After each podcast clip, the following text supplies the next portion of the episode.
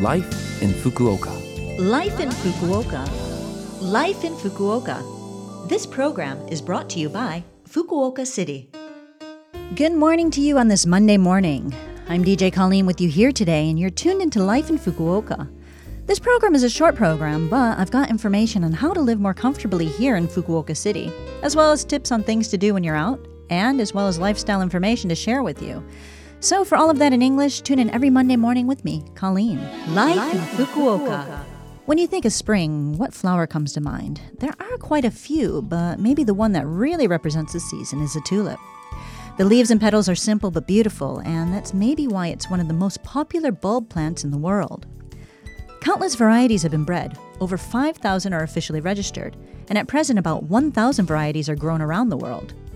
White, red, pink, and yellow, there are so many colors to admire as you look at these wonderful flowers. In flower language, generally tulips mean compassion. However, each individual color has its own meaning as well.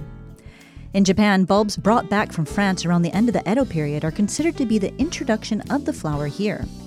Around Fukuoka City and in Keigo Park, you'll find a variety of tulips blooming. If you find one, get a picture, eh? Life in Fukuoka. I guess there are quite a few people starting a new life in Fukuoka City this season, so I have some important information from Fukuoka City on rules when putting out the garbage. In Fukuoka City, garbage is divided into three categories burnable, non burnable, and empty glass and PET bottles. You can buy the designated Fukuoka City garbage bags for each category at convenience stores and supermarkets. The red bag is for burnable garbage. Use this bag when throwing away things like food scraps, paper cuttings, clothes, and plastic. The blue bag is for non burnable garbage. Things like empty cans and glass would go in this bag to be thrown away. Finally, the yellow bag is for empty glass bottles and PET bottles.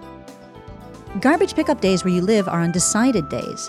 Burnable garbage is picked up twice a week, and non burnable and glass and PET bottles are collected once a month. You can put out your garbage after sunset until midnight on your garbage pickup day in the designated spot for your residence. If you add Fukuoka City's official line account to your friend list and register your location, you'll receive a notification on your garbage collection days. You can also look up which category something you want to throw away belongs to with this account. You only need to enter the name of your garbage. If your garbage is too big to fit or too heavy for the garbage bag, you will need to throw it away as oversized garbage.